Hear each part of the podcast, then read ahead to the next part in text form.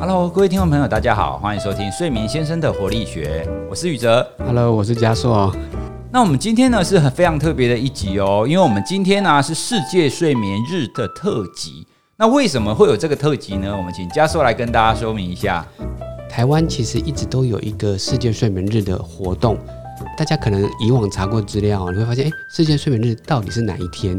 有些人说三月二十一，有些人又说三月的第几个礼拜几。原因是因为台湾早期有自己定一个睡眠日，它叫三二一。好，所以大家查关键字三二一可能会查到一些相关的新闻或连结。但其实最早期的三二一是因为国际的睡眠日有一天在三月二十一，那所以后来就沿用那一天。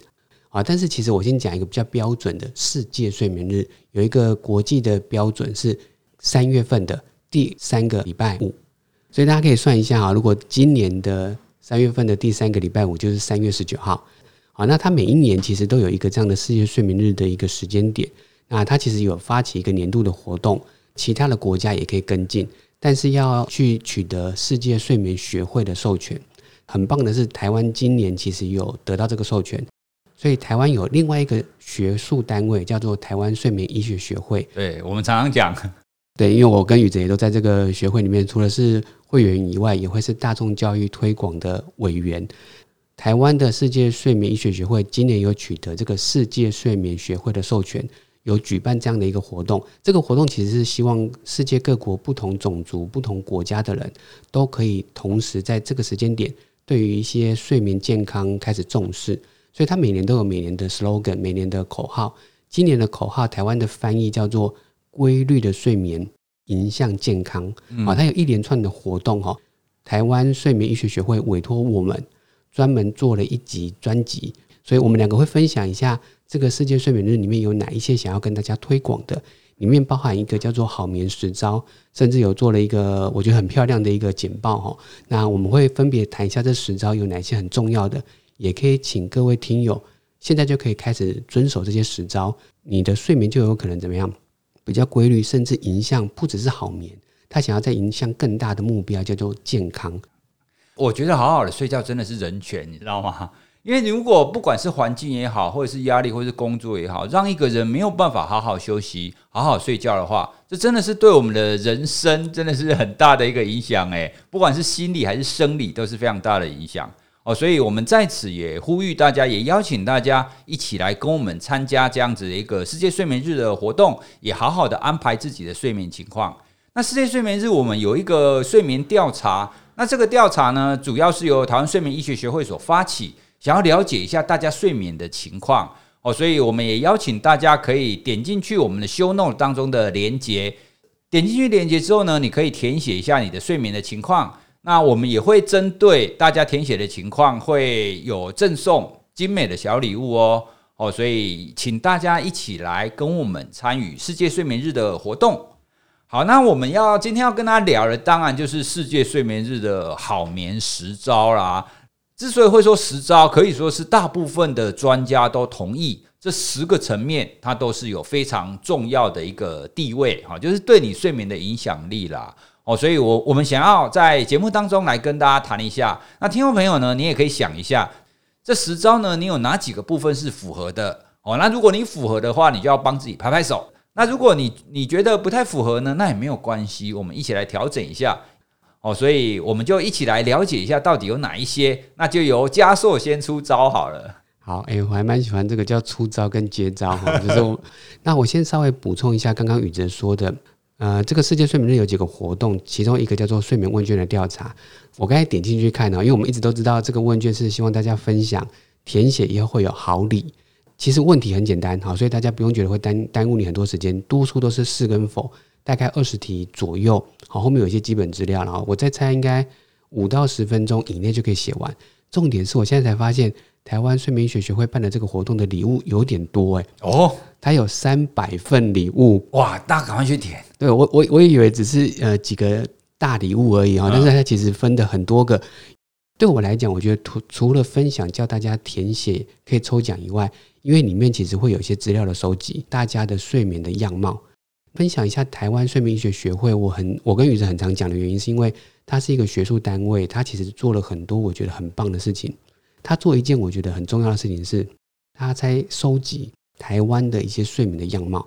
像大家可能在网络上常常看到，哎，台湾有多少人睡不好，失眠的比重有多少，或者是有哪些睡眠障碍，其实都是台湾睡眠医学学会主持的。他可能会委托不同的厂商或者是不同的饲料公司，但是它都是台湾的数据。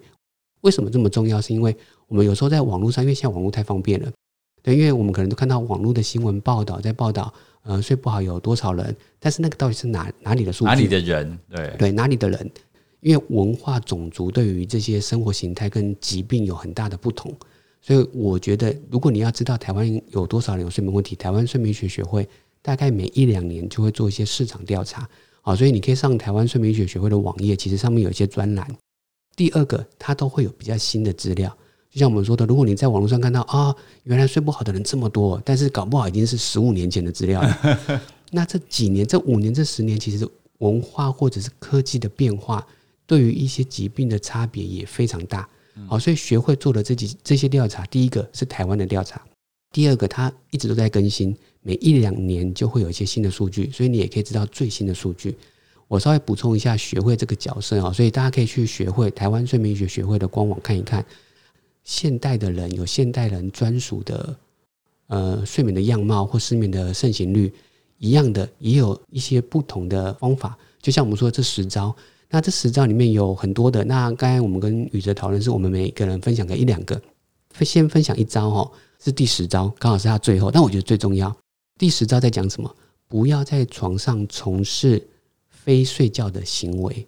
什么叫非睡觉的行为？大家可以想象一下。手机。对，几乎我这样演讲或者是一问，每个人第一个反应就是划手机。划手机就不是睡觉的行为。会发生什么事情？你会跟床产生一个。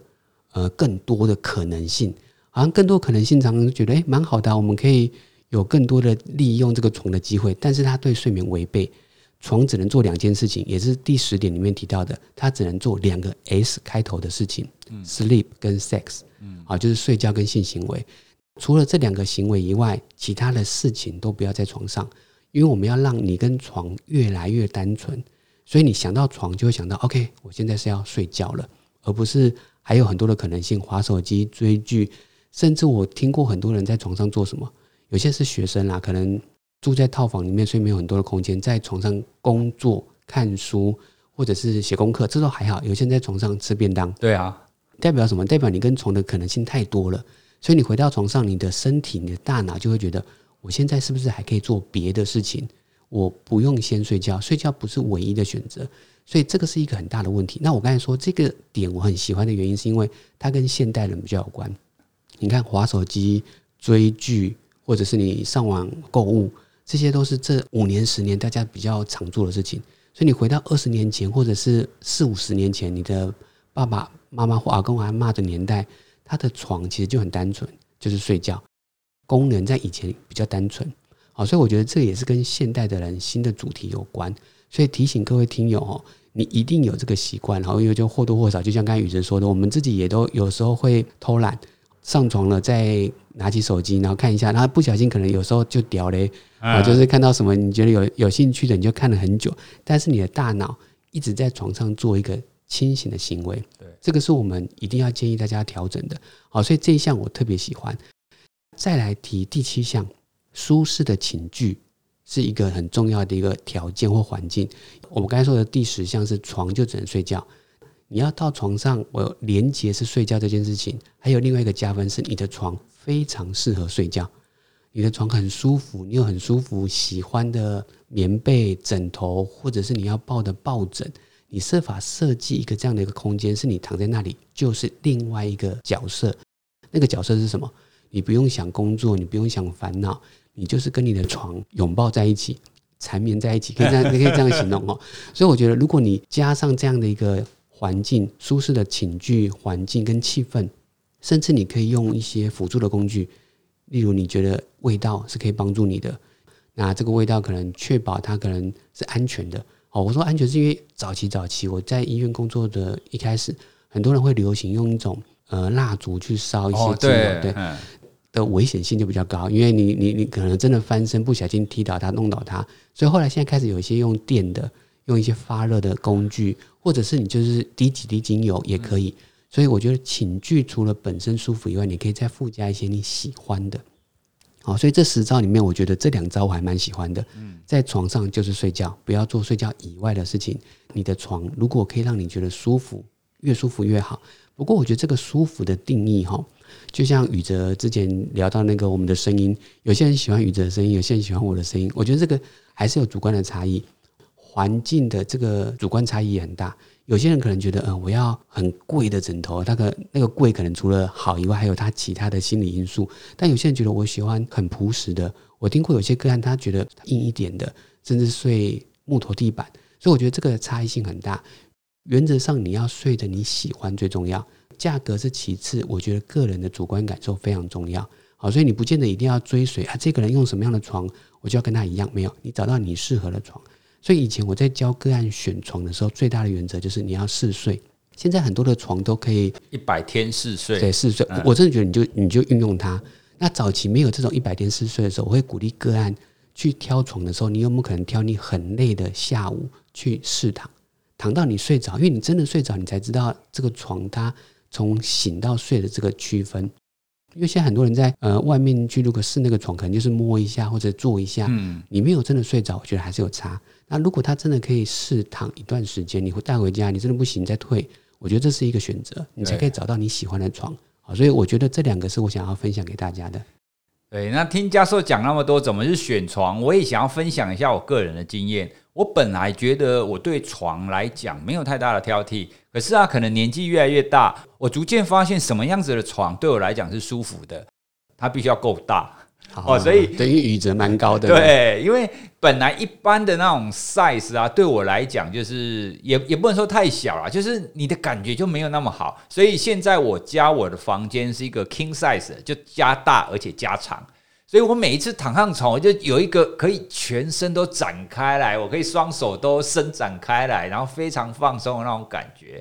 那如果是一般的床呢，对我来讲，因为我的脚就会有一点刚好要接近床底。哦，所以啊，我现在就发现哦，不行，我如果出去外面可以选择的话，我一定会选择那种 king size 的那种饭店。哦，你这样躺上去，你就真的对我来讲，这就会有一下子就放松的感觉。就像嘉硕刚刚讲的，每一个人所适合的，或者是你每个人觉得让你很放松的状态是不太一样的。哦，所以推荐大家不要客气啊，直接去躺看看。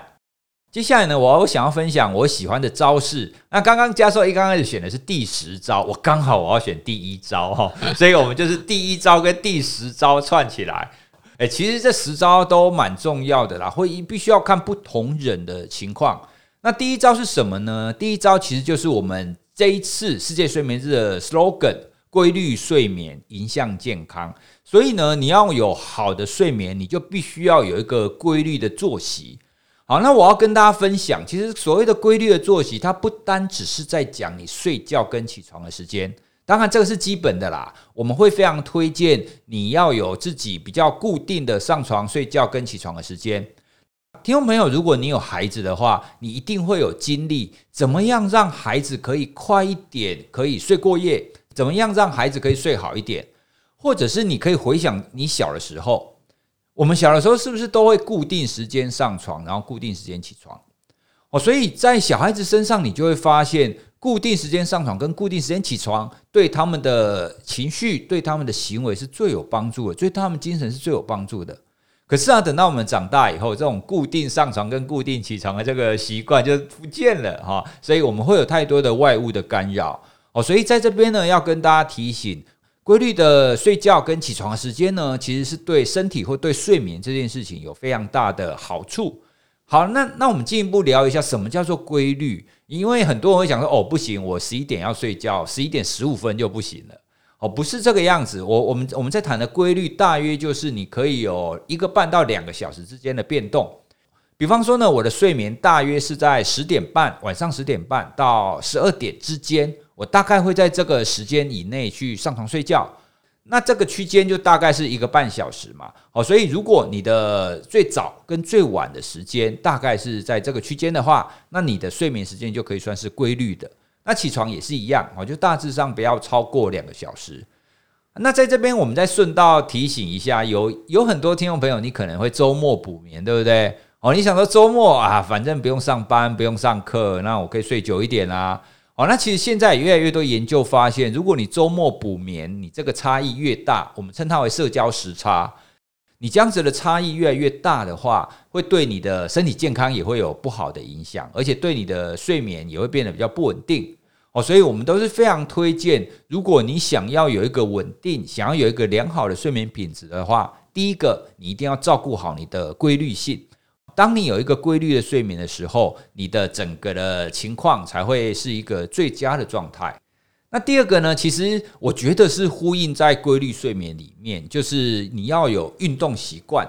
好，那我要跟各位澄清一下，运动习惯不是说你每天都要出去跑步跑五千公尺之类的。我想要跟各位各位推荐的是，你白天要有多一点的活动量。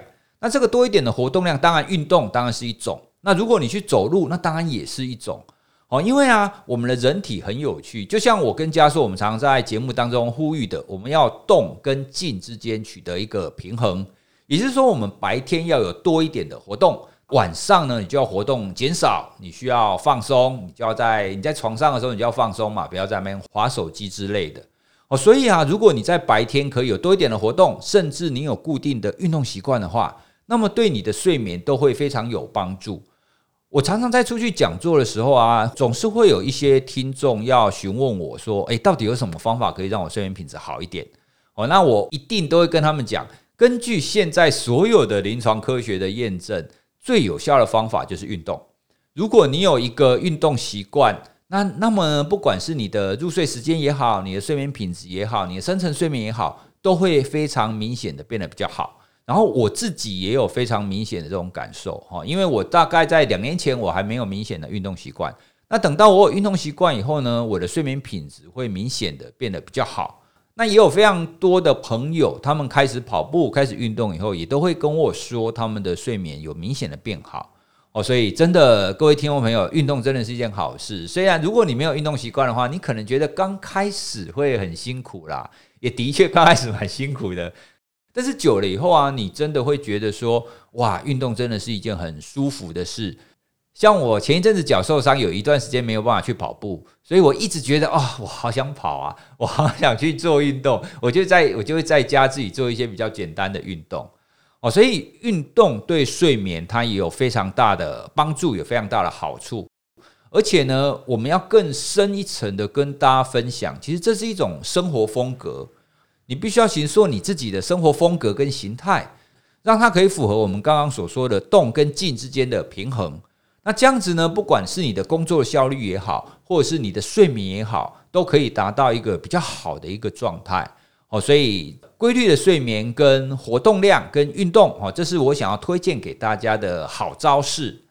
好，所以我觉得宇哲刚刚挑的那两项，我稍微听起来，我觉得其实有一个共通性，就是这次的主题跟规律。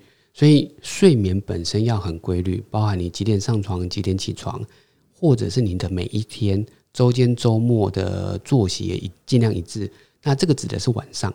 那再来就是白天有没有可能有一些规律的一些行为，而是正面对睡眠帮助的？对，像是你很规律的运动。其实其他招式还包含你很规律的，你可以饮用一些饮食，但是那些时间你要去控制，像咖啡。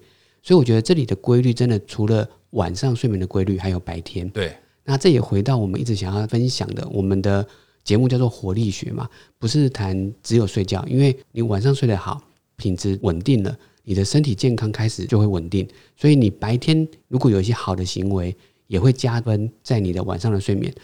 好，所以它其实是两个互相的帮助，也互相的影响。对。那讲到这个规律睡眠，其实我们刚刚讲的这十招，其实它叫做成人的十招，在睡眠学学会里面看到，其实还有儿童的十招。儿童的十招特别特别的，又跟规律有关。因为小朋友其实可以想象，小朋友甚至不知道几点几分的小朋友，就像刚才宇哲说的，我们必须要养成他很棒的一个规律性。他会知道这几件事情等于白天，这几件事情等于要睡觉了。所以小朋友的规律性又很重要。所以如果大家上网去看这小朋友的好眠十招，更跟规律有关，包含他睡前要有一些规律的呃睡前仪式。对，那白天可能要有一些规律的活动。就寝时间也要规律，早上可能是不是也要有规律的照太阳？好，所以我觉得规律这是一个非常大的关键。听众朋友，你听我们讲完之后，你是不是更理解我们所说的规律跟生活风格的关系呢？在这边呢，我要稍微提醒一下，不要听到规律讲说哦，这样好麻烦哦，我的生活上到处处处是限制，好像你几点一定要干嘛。就像刚刚我们所说睡眠时间一样，所谓的规律是有弹性的。你不是说哦，我每天都要做啊，你偶尔一两天没做没关系啊，也不是说你一定要十二点整吃饭。如果你真的有事，你十一点半去吃，你或者是你十二点半去吃也 OK 的。哦，比较不好的情况就是你有有有时候吃午餐，有时候不吃午餐。哦，那这种就是比较不规律。哦，所以大家不要不要把我们刚刚所谈的规律这件事情讲的太辛苦哦，其实没有那么辛苦啦。哦，就大致上都有在差不多的时段去进行这样子的行为。那这样子你的身体就会帮你建立好最佳的模式，它就会知道什么时候要做什么事，身体就会用最好的效率去运作它。好所以这个是我们跟各位推荐的睡眠十招。稍微念一下其他招式，我相信大家听到这里应该很好奇，这十招好像除了规律或者我们刚才提到的床，或者是睡觉的时候在床上只能睡觉，不要做其他事情，还有没有别的啊？所以呃，大家可以上网去看。那我们这边稍微念一下这十招还有哪一些，让大家基本上也有个印象。这十招里面还有包含小睡，我们之前也特别聊过小睡。